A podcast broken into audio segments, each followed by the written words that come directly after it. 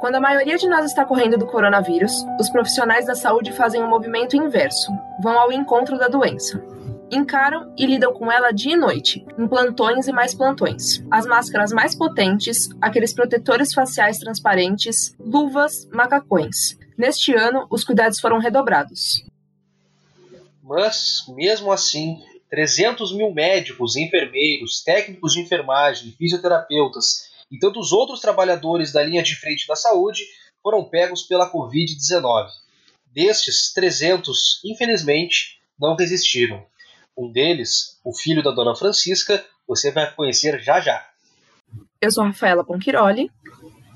E eu sou o Renan Santos, e este é mais um episódio do podcast Vínculo, nosso podcast faz parte do projeto multimídia O Vínculo Entre Nós, que te traz histórias de amor e de perda no ano da pandemia do coronavírus. Hoje, quem apresenta uma dessas histórias é o nosso repórter Bruno Chese. Ele conversou com a mãe do médico Danilo Davi, que morreu aos 33 anos, em pleno Dia das Mães. E na sequência, eu te convido a continuar com a gente. Vamos bater um papo informal com o nosso repórter para saber os bastidores e os desafios dessa reportagem.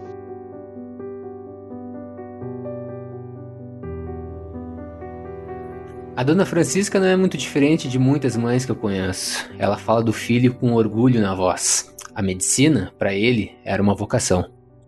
Aí depois de dois anos que ele fazia duas faculdades, uma federal e uma estadual, ele não foi. Um dia ele chegou comigo e disse: Minha mãe, não é isso que eu quero. Então ele mudou para medicina ele concorreu, que parece que 200 e poucas vagas para uma pessoa, e ele passou em medicina em segundo lugar, numa universidade estadual daqui de Belém do Pará. E o meu filho se formou, entrou na Marinha logo, e depois ele resolveu fazer residência no Rio de Janeiro, em São Paulo e aqui em Belém. Em todas ele passou, e ele escolheu o Rio de Janeiro para morar. Você deve ter percebido que o áudio da Dona Francisca está um pouquinho comprometido. É que eu gravei ele à distância e por telefone, porque o acesso ao computador para ela é bem difícil. Então eu te peço um voto de confiança e te convido a ficar com a gente para conhecer essa história. Nós estamos muito longe um do outro. Eu, em São Paulo, ela, em Belém do Pará, onde também nasceu o filho, os dois também viviam longe um do outro. Danilo Davi trabalhava em uma unidade de pronto atendimento na capital fluminense. E ele foi para lá, gostou do Rio de Janeiro, se encantou com as praias, com as coisas. Ah, mamãe, eu quero chegar no Rio. E eu disse, meu Deus, não era isso que eu queria, eu queria que você ficasse comigo, tá entendendo? Mas foi o que ele quis, eu sempre respeitei. Tudo que ele fazia eu assinar embaixo porque ele só fazia coisa boa, ele nunca fez nada de ruim. E eu deixei ele ir. O vínculo entre os dois era forte. Ela conta que fazia de tudo pelo filho. Foi manicure, diarista e vendia churrasquinho para conseguir pagar as contas de casa. O filho retribuiu. Depois do fim de casamento de 30 anos da mãe, ele a incentivou a começar uma faculdade. Eu fiz assistente social, porque quando eu me separei, eu fiquei assim, Aí ele foi embora, foi o tempo que ele foi embora. Aí ele dizia, mamãe, a senhora é forte, a senhora é inteligente, faça da academia, faça isso, tudo. Ele me ajudar, mandar me fazer.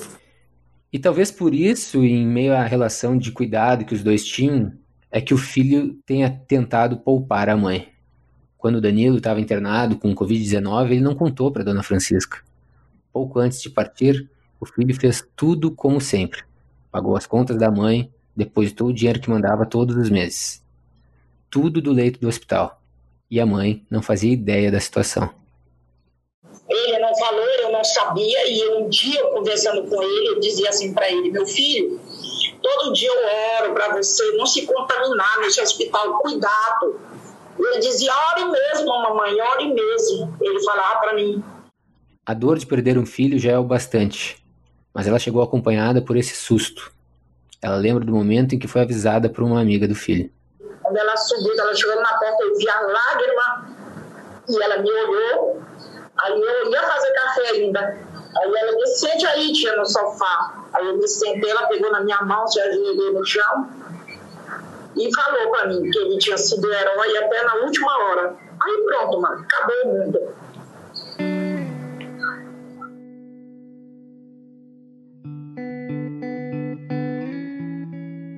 Não foi só o primeiro dia das mães sem o filho, foi perder o filho em pleno dia das mães. Eu gravei com ela exatamente seis meses após essa data e a dor parecia ser a mesma. Isso acabou assim de repente. E eu fiquei sem chão como mãe. Eu amava, não, eu amo meu filho até hoje.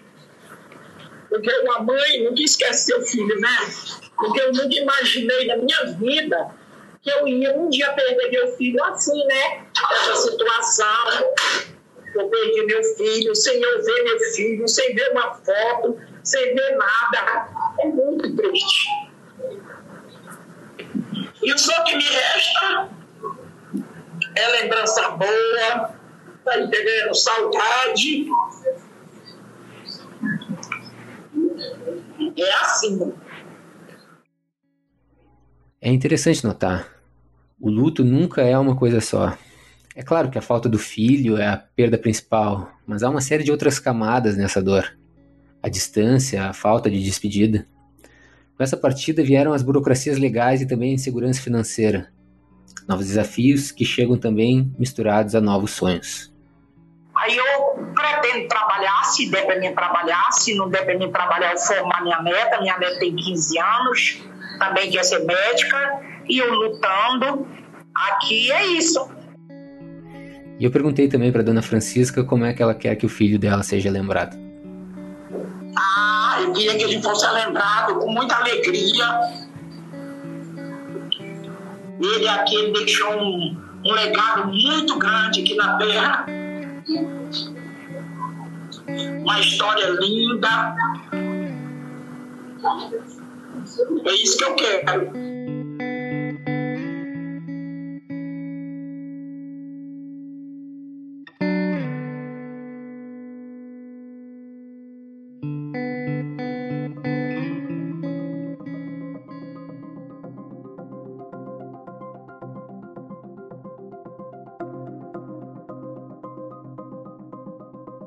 Como a gente prometeu no começo do episódio, agora a gente abre espaço para o making off desta reportagem. O Bruno Chese, nosso repórter, continua aqui com a gente. Bruno, como você estabeleceu esse contato com a dona Francisca? Bom, nós encontramos o Danilo no Inumeráveis, que é um memorial de histórias de vítimas da Covid-19, e também encontramos uma matéria do G1 sobre ele. E por acaso, a nossa mentora, a Juliana Dantas, conhecia a repórter da matéria e fez um meio de campo ali pra gente. Então nós entramos em contato com a repórter e ela mandou o número da dona Francisca. E aí nós conseguimos contato com ela. E você teve alguma dificuldade, Bruno?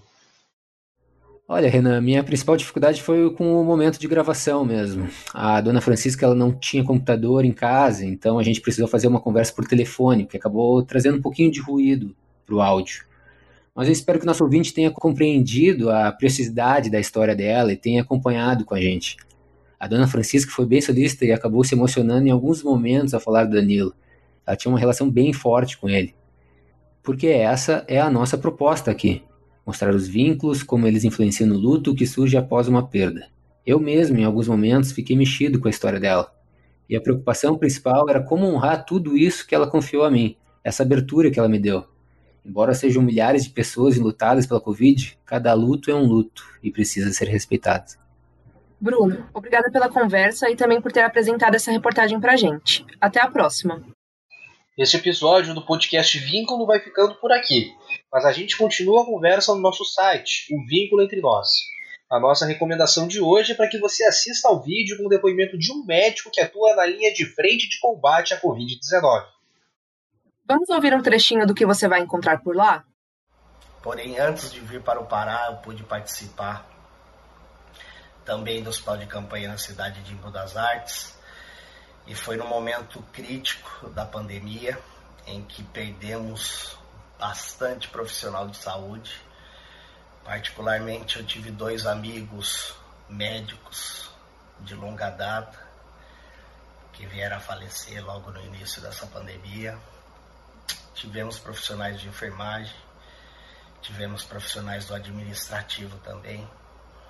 Então foi uma mistura de sentimentos que a gente até na área da saúde desconhecia, né?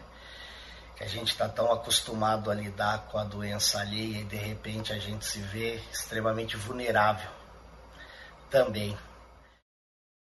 O link para você chegar até lá está na descrição do podcast aí na sua plataforma digital de áudio preferida. Rafa, obrigado por mais essa parceria e até o próximo episódio.